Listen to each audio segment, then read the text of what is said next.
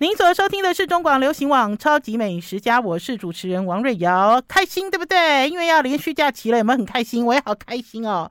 所以呢，今天都来给大家讲开心的事情。首先呢，先大跟大家公布，在十月十四号周五的上午十点到下午五点，我们的好物市集的九周年的周年庆的园游会要开始了。听众朋友呢，如果呢每年都有参加，就知道呢。在好物市集里面的园游会呢，东西是越来越多，而且是越来越精彩。所以呢，听众朋友，大家要一起来园游会哦。今年呢，好多厂商要参加好物市集了，严选呢三十家的优质厂商在这个园游会里面，大家呢又有可以吃，又有可以买，又有可以拿，开心的不得了。呃，特别提醒大家要记得带环保购物袋。好不好？不要来逛园游会两手空空，因为呢，带了环保购物袋，你要买什么，甚至是拉这个菜篮车也可以。先跟大家呃介绍几家几家这个参与的厂商哈。这个参与的厂商呢，有来过我们节目的进口国外哈，就是进口全球最好水果的 Frugo 富果。然后呢，还有呢，就是呢，我有一次在 SOGO 拍了一段影片，教大家怎么样挑选木瓜。富春山农场他们的日升木瓜也会来到现场。除了这个之外呢，还有我自己很喜欢的银川有机米，银川有机米。然后呢，另外呢，还有呢，就是台湾的黄肉的奇异果酱豪健康农产也会来到这边。另外呢，在现场有很多好吃的东西哦，比如说像是大家知道的不老厨房、日方真传、桑 g。Sun Gift 这个是卖这个呃植物肉的哈，植物肉的。另外呢，还有包子，胖包子，网络上呢非常热销的胖包子。还有呢，嘎巴嘎巴日式饭团，嘎巴日式饭团，以及以及支出。支出哈，大家知道他做这个黑芝麻酱哈，很有名的这个支出，还有就是雅乌乐哦，不是只有吃的哦，大家还可以那个让黑白头发变黑的雅乌乐也会跑来哦，好不好？所以呢，听众朋友不要忘记了，在十月十四号礼拜五的上午十点，下礼拜五的时候，大家就要来参加好物市集九周年的园游会哦。好，我们今天超级美食家要来跟大家聊聊什么？聊五百盘，爱吃的听众朋友哈，去年有追上五百盘，对不对？今年呢继续追，因为今年是五百盘的第二届五百盘。呃，很高兴我又变成评审了啦，而且听众朋友知道我是属于那种大炮级的评审哈，我不是。我不，我是美食家，我不是马屁精，好，我一直都要把这句话挂在嘴巴上。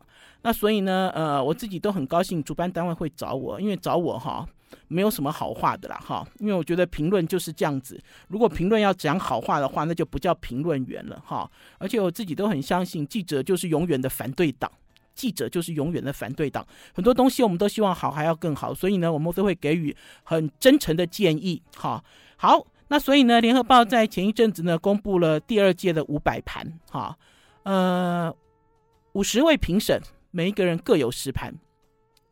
我记得去年哈，选出两百九十几家餐厅，哈，因为呢有餐厅呃重复拿票。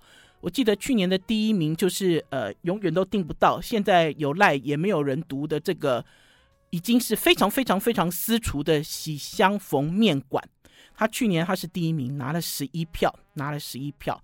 今年呢，今年公布结果之后呢，今年呢，总共五百五百张票落到了两百六十几家餐厅里面，哈，换句话讲是更为集中。而且今年的第一名呢，呃，是十四票，十四票这么多，哈，叫龙月。龙悦这家餐厅呢，很有名，很有名的原因是因为龙悦这家餐厅的老板，大家也都知道，你们也都认识，他也来过我们超级美食家，就是蓝 Orchid 蓝餐厅的老板 Frank。这个 Frank 来到我们超级美食家好多次了，我也公开讲过很多次了，他应该是全世界最想拿米其林星星的人了，哈，不是只有在中华民国，不是只有在台湾，因为呢，他花了很多钱打造了蓝餐厅，希望拿到米其林，而且呢。使尽了各种招数，哎，不能讲招数了，使尽了各种方法哈。因为呢，我为什么会用招数这两个字？因为他还为了没有拿到米其林去算命，好，就等于是，就等于是他好想拿到，他为什么都一直都拿不到，他就觉得很怄很气这样子。然后呢，呃，老实讲，米其林呢也都没有给他星星。那呢，在去年，去年呢，他呢，呃，找了这个上海米其林中餐厅的师傅简洁明，然后呢，在台北开了龙月餐厅。在前一阵子呢，简师傅呢跟他又开了一家私厨餐厅，哈，应该是嗅到了这个新冠期间哈，私厨的这个市场哈，非常的蓬勃发展。那呢，所以呢，等于是呢，他在。呃，米其林指南里面，别人不赏他脸，可是呢，在以台湾人为观点的这个美食美食评选里面，总共有十四位评审投票给他，好，他就变成今年五百盘，就是第二届五百盘的大赢家、大热门，好，嗯、我觉得五百盘哈。到底是怎么评选？然后呢，到底评审又是怎么回事？因为今年呢，在担任评审之前呢，他们的这个呃总经理钱青青，就是负责这个活动的总的总经理钱青青就有私讯我，他就跟我讲说：“瑞瑶姐，你再来给我们做一次评审啊！哈，而且这次我们换了评审，就是评审团换了大概有一半左右。哈，嗯，我自己想了一下，因为老实讲哈，因为去年哦选出了一个很怪现象，全部都是私厨。”得得很多票的这种，我其实去年哦就有一点生气，而且我很生气的是，这个给评审哦都没有规范哈。就比如说这个评审可以在一家餐厅投了三票，呃，重复投票这边这件事情他们也不在乎。然后还有就是评审投的东西居然有呃西餐厅的面包哈，呃很奇怪，就是就是这个这个其实是应该要有一点筛选了哈，让这个五百盘是集中在。料理里面讨论，哈，那所以今年呢，秦青青来找我的时候，其实我一开始我也想了很久，因为我本来就是大炮型的嘛，你叫我来，我也不会讲好话，哈。然后呢，老实讲呢，有一些评审我也不想跟他们站在一起，啊，因为呢，我觉得他们自己的公正性都有一点问题。可是我觉得我都是眼睛在看别人啊，哈，不知道别人是怎么看我。可是不管怎么样，我今年还是答应做他的评审。那所以呢，详细的这些状态，因为今年呢有一群评审全部都是明星，好，那所以我今年我就会有一个结论，这个结论有几个结论，我有跟这个联合报的记者讲，因为呢公布了这个名单之后，他要写报道，他就问我的意见。我说，我我其实要先佩服哈，佩服呢，在新冠期间，尤其是前今年一整年，新冠是越演越烈。可是呢，呃，餐厅的投资者还是餐厅的工作者、从业人员都没有哈，都没有消失哈。大家呢是嗯越挫越勇，越战越勇。所以今年的新餐厅很多，有一些新餐厅甚至我都没有看过，我也都没有听过。然后还有就是呢，今年呢选出来的高票数呢，一看就知道又是。有钱人的快乐天堂，哈，因为呢，这些选出来的得票数很高的餐厅都不是便宜的餐厅，哈，嗯，好啦，这些细节让钱青青来讲，稍后呢跟大家念一下，我在联合报五百盘到底今年这十盘给了谁呢？休息一下再回来。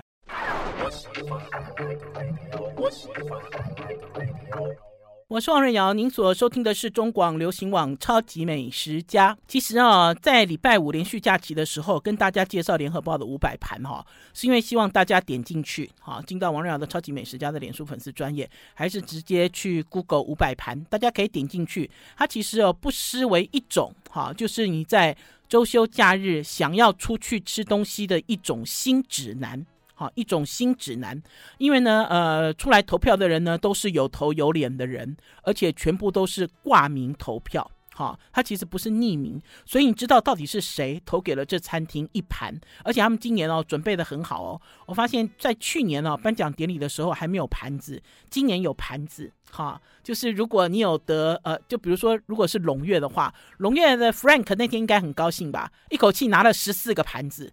嗯，都可以表演特技了哈，非常惊人哈。然后呢，呃，接下来呢，跟大家来聊聊呢，就是这五百盘我到底给了谁？哈，给了谁？我自己哦，都很希望呃，五百盘哈能够选出台湾呃，应该是能够选出中华民国，中华民国，因为我们讲台湾，大家就会讲说，你怎么都忘记我们还有离岛啊？其实不是这个意思啦。现在大家都是统称台湾嘛，对不对？中华民国台湾，我希望能够有结结实实的五百盘，等于五百家餐厅，因为台湾的美食风景实在是太多太多了。今年哦，连陈耀迅的凤梨酥都有人给，呃，连陈耀迅的蛋黄酥都有人给他一盘。好，因为呢，老实讲，今年在评选的标准里面，特别就有讲，不要再投给小吃，不要投给甜点，哈，因为它有可能变成五百点。哈，还是什么之类的。可是呢，看起来评审呢还是很坚持，哈，还是很坚持自己的意见。所以今年呢，出现了陈耀迅的蛋黄酥，也拿到了一盘。哈，来，我先跟大家介绍我给的十盘啦，因为它有规定，规定是这一年之内要吃的。哈，我记得在去年五月的时候，我担任评审的时候，那时候疫情还没有很严重，所以我去年呃前年我还啪啪走。可是听众朋友，去年的时候，去年到现在，其实疫情都有一点严重，对不对？尤其是五月到五月之间。老实讲呢，我的行动范围并没有那么宽宽广，哈，没有那么宽广。那呢，我也是去了几个地方，然后呢，我自己就就我自己吃过的，哈，看过的，我觉得很棒的，给予投票。我的十票呢，第一票呢给了马祖林义和工坊。听众朋友应该还记得吧？因为呢，我跟着前观光局局长赖瑟珍去了马祖。我呢，呃，因为也是因为跟长官一起走的关系，我看到了马祖好多东西哦。这个林义和工林义和工坊的这个，它等于是马祖的一家私房菜馆。好，其实马祖不是只有他这一家，可是他的东西让我吃了好有感觉。其中呢，我有一票就投给了叫做温鱼蒸肉佐地瓜饭。这里面都有照片，听众朋友，如果现在有追上我们的这个影片，也可以看到我影片哦。今天影片没有拍我的脸，今天的影片就是拍我秀出来的手机上面的照片。马主人哦，这道菜算是马主人的一种家乡菜了哈。他们会把这个季节。这个季节捕获的一些小鱼叫温鱼，拿来腌制，腌制呃腌制风干晒干，然后要吃的时候就跟五花肉蒸在一起，所以它味道又臭又香又咸又鲜哈、然后搭配的是什么？搭配的就是木桶里面蒸地瓜饭。在马祖也是哈，地瓜有的时候在青黄不接的时候也会拿来晒干，再拿来煮饭。那所以当你在吃这道菜的时候，就会觉得哇，我好像一个马祖的在地人，然后感受到马祖这个地方的物资并不充裕，可是呢吃起来却很丰沛的一道料理。然后呢，我的第二张票呢，我们投我投给了宜兰的爱发餐厅。爱发餐厅的主厨呢是出自台北米其林二星，呃泰瑞台化。哈，台化的副主厨，好年轻哦，才三十几岁就回到了宜兰家乡，然后呢，就在爱发餐厅做主厨。我投给他的这道菜叫做鸭胸蒜苗金枣辣椒。大家听到菜名就知道，他的菜里面充满了地方味，而且呢，地方食材，而且最重要的是呢，我觉得他的鸭胸哈，有让我有一种中西融合的感觉。哈，呃，中或许是你熟悉的。呃，烤鸭味，西呢就是这个鸭胸肉的质地，好，它看起来红彤彤见血，可是它并不深，好，非常好吃。第三票呢，我投给了台北荣和汉酒窑。这个荣和汉酒窑呢，很多年前呢，也跟我们超级美食家的听众朋友介绍过。呃，在台湾哦，有一段时间都很流行吃日本河豚，对不对？可是呢，台湾的日本河豚大家知道都以杂鱼类进口，哈、而且进到台湾都已经分切好了，它其实并不是全鱼进来。即使台湾有一些日本料理师傅有河豚执照，其实也没有用。可是呢，这个荣和汉九窑呢，是台湾河汉料理的第二代。呃，这个简荣生哈。简荣生呢，他自己去找，自己去发现台湾自己的河豚，然后做成有台湾风味又融合日式料理技法，哈的台湾河豚料理，而且可以吃全套。这个简荣生呢，年轻的时候也去日本上课，好，去上课，他也曾，他也拿过日本河豚执照。好，所以非常专业，非常有趣。我记得在很多年前我介绍的时候呢，就有人跟我讲说：“诶，它没有那么香，诶，它不像日本河豚那么香。”对啊，日本人河豚很香，因为日本河豚的品种叫虎河豚，虎斑河豚。可是，在台湾不是，在台湾的沿岸呢，东海岸找到的是金河豚，所以你可以吃到这个河豚肉滑滑的感觉。然后呢，可是它没有那么独特的香气。然后还有简荣生他自己的技术。好，第四票呢，我投给了台北的五方食藏的台湾烤鸡。我一直一直都记得，哈，五方食藏的女老板，呃，淑珍。淑珍呢，你看她，你追她的脸书，她如果不是在餐厅里，她就是在前往哈去寻找小农的路上。Always 都是这样，那所以呢，我为什么会对这只烤鸡特别的有印象？因为呢，他为了要寻找一只适合用来烤的烤，适合用来烤的鸡，哈，他呢，呃，到处去找，而且呢，也跟延伸逐渐合作，也跟农场晃晃合作。好，然后呢，用用同样的方式料理不同品种的鸡，然后找出了最美味的鸡。我觉得哈，大家都在讲用吃爱台湾啦，然后有很多餐厅，有很多年轻的，甚至是外国主厨，都在用不一样的方法来诠释呃台湾好的食材。可是对我来讲，我觉得五方食材是其中真正很厉害的贯彻者，因为呢，他们每一年会有两次举办像这种台湾小农展，甚至于每个礼拜六。早上在他的店门口，他还变成菜市场，叫所有的小农来交哈，来来交他们的农产品来卖菜。呃，所以在淑珍的身上，我其实学习到很多，而且会觉得在面对台湾的农夫，在面对台湾的农产品的时候，我觉得呃，我都想要呃弯腰致敬。好，我们要先休息一下，进一段广告，再回到节目现场。I like 我是王瑞瑶，您所收听的是中广流行网《超级美食家》。今天跟大家介绍联合报前几天才公布的第二届五百盘的名单。很荣幸的是呢，今年我又做了评审，连续两届做评审。虽然我觉得我明年不会再做评审了，因为呢，因为呢，我都这样炮声隆隆，不但炮声隆隆，看起来颇为边缘化。因为呢，得票数两家以上。就是我自己投出来的实盘哈，没有一家跟任何一位评审一样，没有，没有一家是相同的哦。听众朋友，我们很奇葩，我真的很奇葩，对不对？很多人都一直去挤挤说，哎，龙月谁投了票啊？怎样怎样？嗯、你知道前几名的到底有谁啊？如何如何？然后呢？我自己其实一点也不羡慕啊，因为呢，我觉得台湾的风景，台湾的美食风景实在太多太多了。好了，我第五票投给台北的德宏林小李私厨，我给他的是神仙鸭汤。老实讲呢，在投下这票的时候，我挣扎好久。挣扎的原因是因为，哎，有人会不会说瑞瑶姐你是不是偏心啊？因为他是保师傅的徒弟，所以你就投票给他？好。或许有的人会这样子怀疑，可是呢，我不晓得。对我来讲，我觉得哦，一家小馆子哈，一个呃那么没有名气的一个厨师哈，他居然可以认认真真、本本分分的哈，把杭州菜做得很好哈，这件事情是让我非常感动了哈。即使是疫情期间生意很差，然后呢，呃，房东不愿意降租，他还是很坚持哈，从实体转到网络商店。好，就是呢，他现在接单才做，好，因为他实在是太热爱老菜了。小李实在是太热爱老菜了。可是呢，要跟大家讲一个新的消息了，哈，因为他这个神仙鸭汤呢，呃，他这个神仙鸭汤呢，鱼丸要自己手打嘛，馄饨也要自己包嘛，然后呢，他这个鸭汤呢，要一直去熬，哈，要等于是分三次熬煮这个高汤。那所以我给了他一个评论，这个评论呢，就是。窗小能邀月，檐低不爱云。好，这是我给小李师傅的鼓励跟打气。可是最新的消息是，小李师傅呢，呃，已经去别的餐厅做厨师了。哈，因为真的经营不下去，没有店面，又没有名气。哈，光靠网络上吃过的老客人，其实是不足以支撑一家店。那所以呢，呃，这家呃小李师厨所做的神仙鸭汤。大家是否能吃得到的这件事，也变成一个问号了。好了，我第六票给的是台北养心茶楼的麻油松板菇拌饭。我一直都非常喜欢养心茶楼，不要讲说是我喜欢哈，我妈妈也喜欢，我阿姨也喜欢，我妹妹也喜欢哈。这就是为什么呢？在今年我会给养心茶楼一票的原因。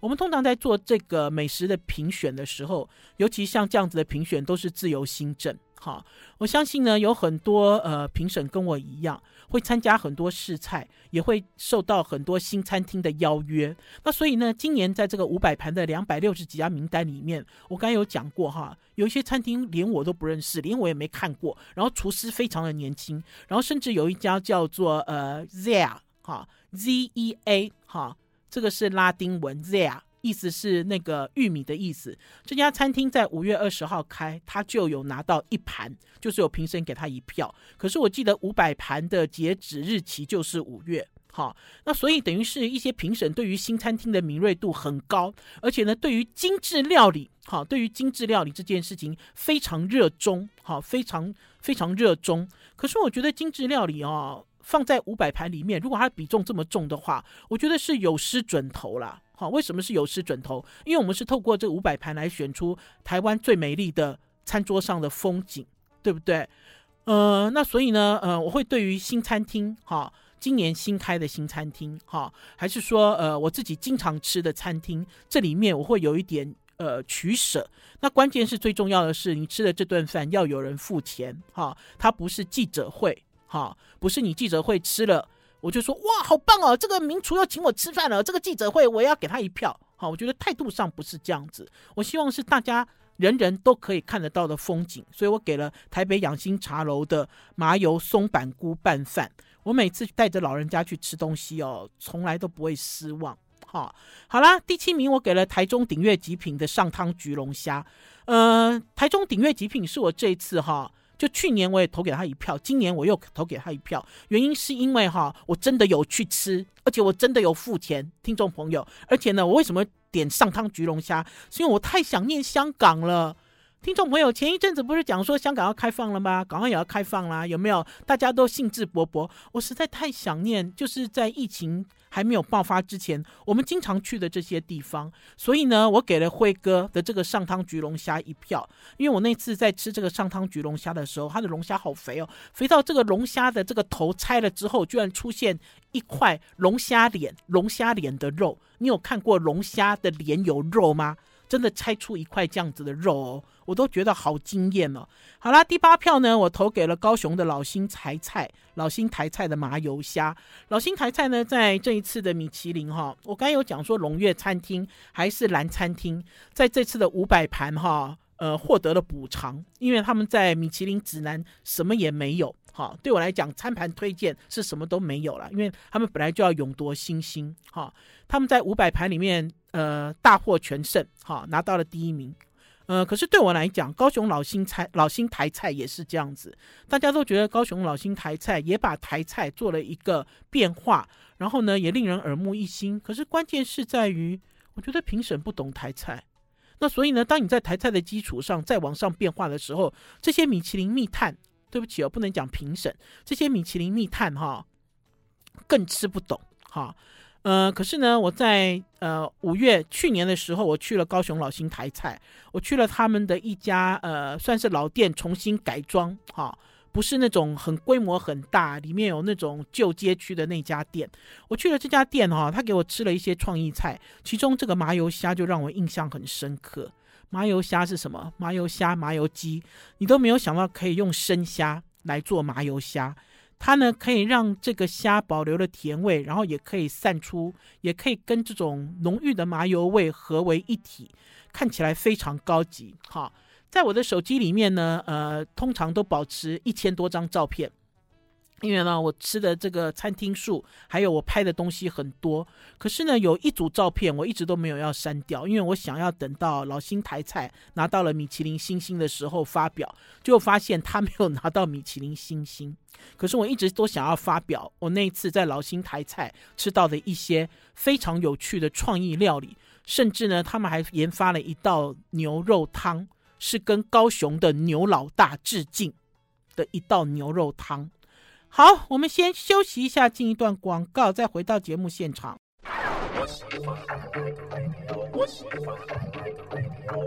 您所收听的是中广流行网《超级美食家》，今天跟大家聊聊联合报的五百盘。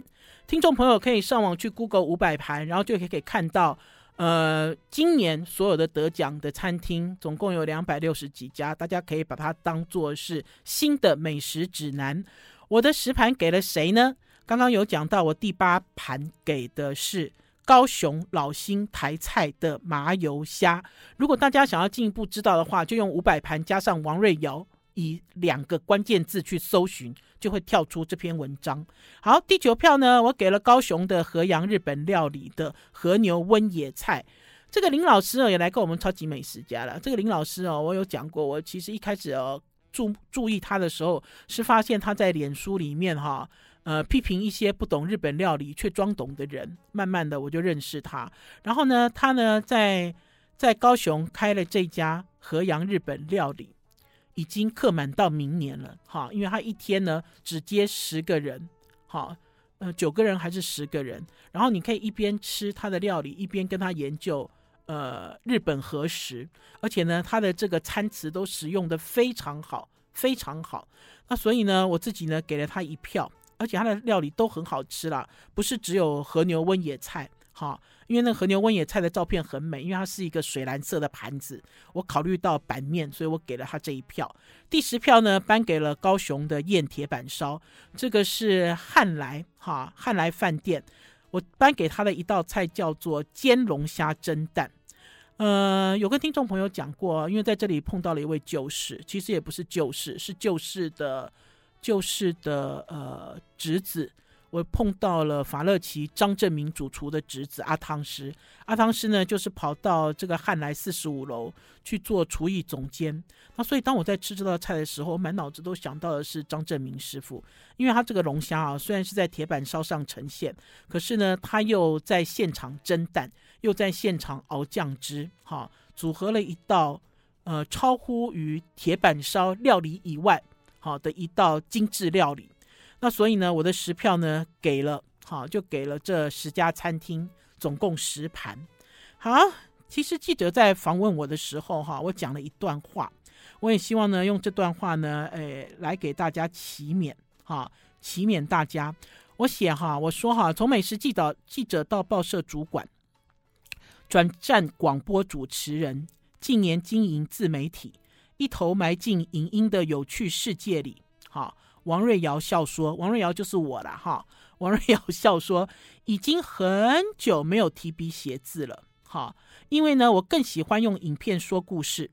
这个是时代的趋势，也是餐饮的趋势，都需要求新求变，求新求变，一路学习。哈，我记得在新冠刚开始的时候，哈，呃，就有餐厅就在讲说，哎，新冠哦是劣币驱逐良币，哈。”就有人在讲说，没有本事的人才没有办法度过这一关。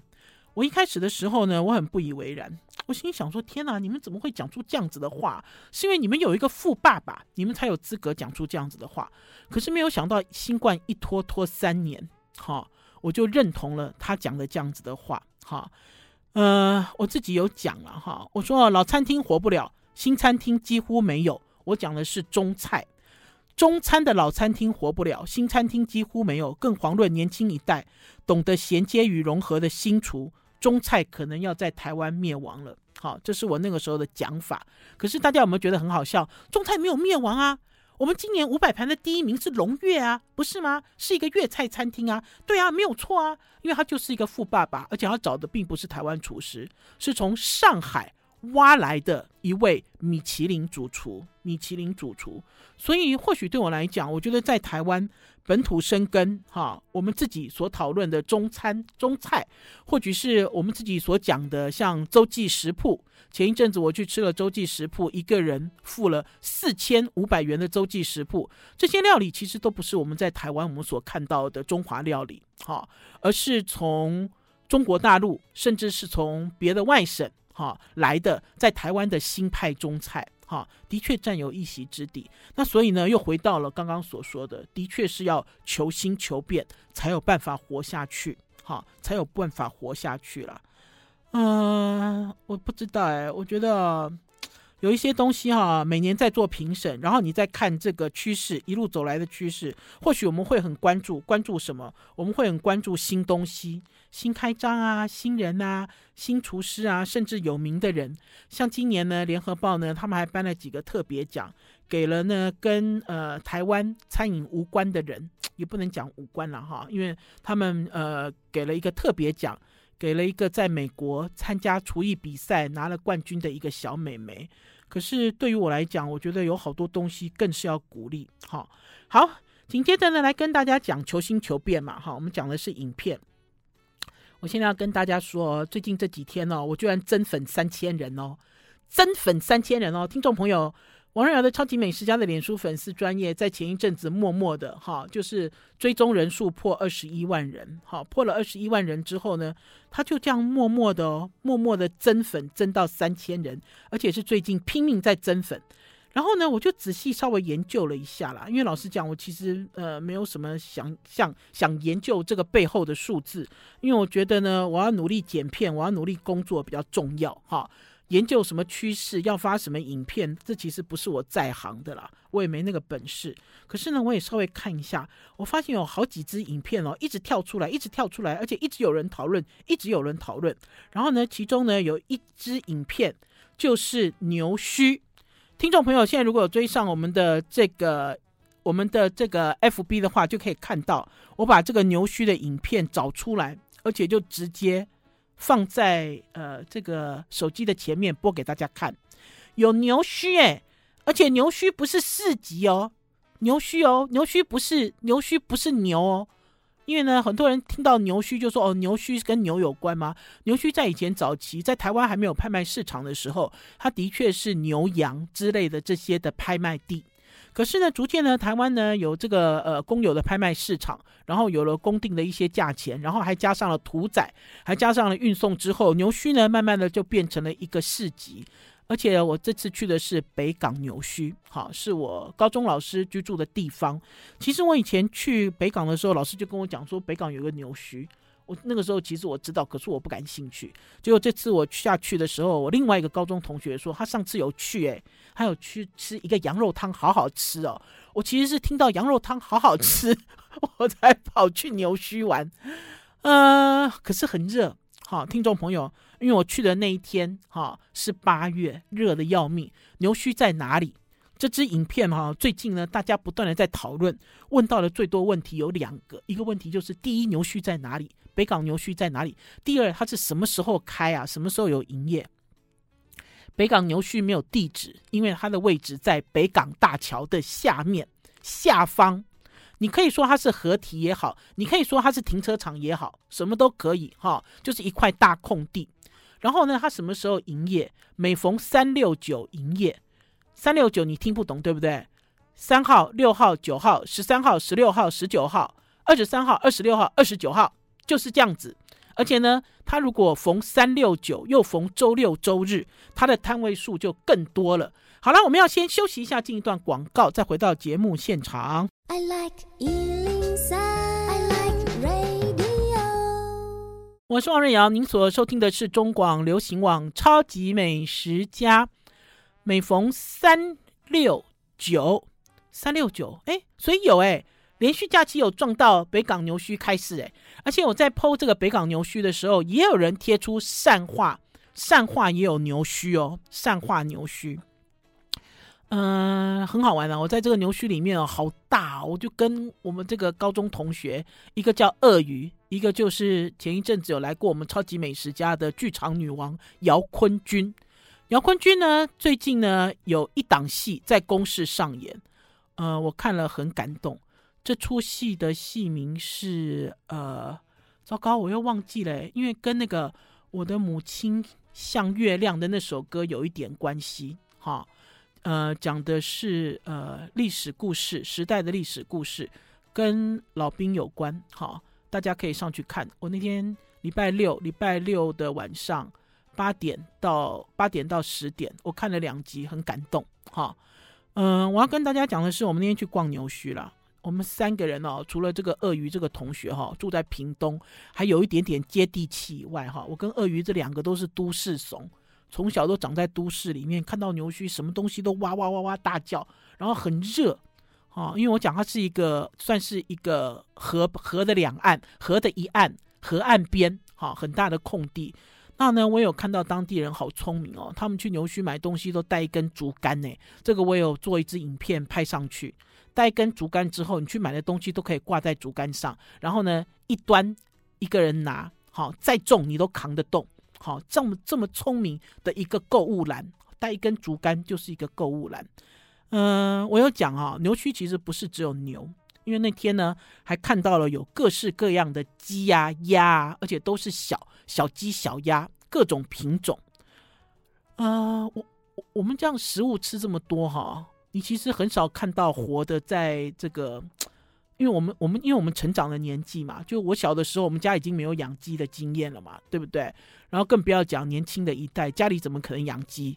哈，所以你并不知道你吃的食物它从小是长什么样子。可是那天在牛墟呢，至少看了七八种，呃，鸡鸭的品种。好，然后看到他们的模样，我也有录影记录。最重要的是呢，去了牛墟呢，是因为我高中同学鳄鱼呢，用羊肉汤搞我醒。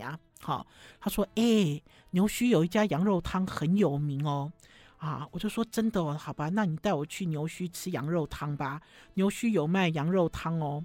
来，我来找影片给大家看，因为这个牛须羊肉汤呢，我上传之后。”也是一样，大家都在热烈讨论，为什么呢？因为这个牛须的羊肉汤呢，就是一个大锅子，一滴空，一滴空，一滴空，一滴空，一滴空，好，空上面都是在空的有骨头啦。好，我记得我那天去的时候呢，我跟我这个同学，我们两个人呢就讲说，哎，我们就点两碗那个羊肉汤就好了，就肉片，好，涮羊肉汤。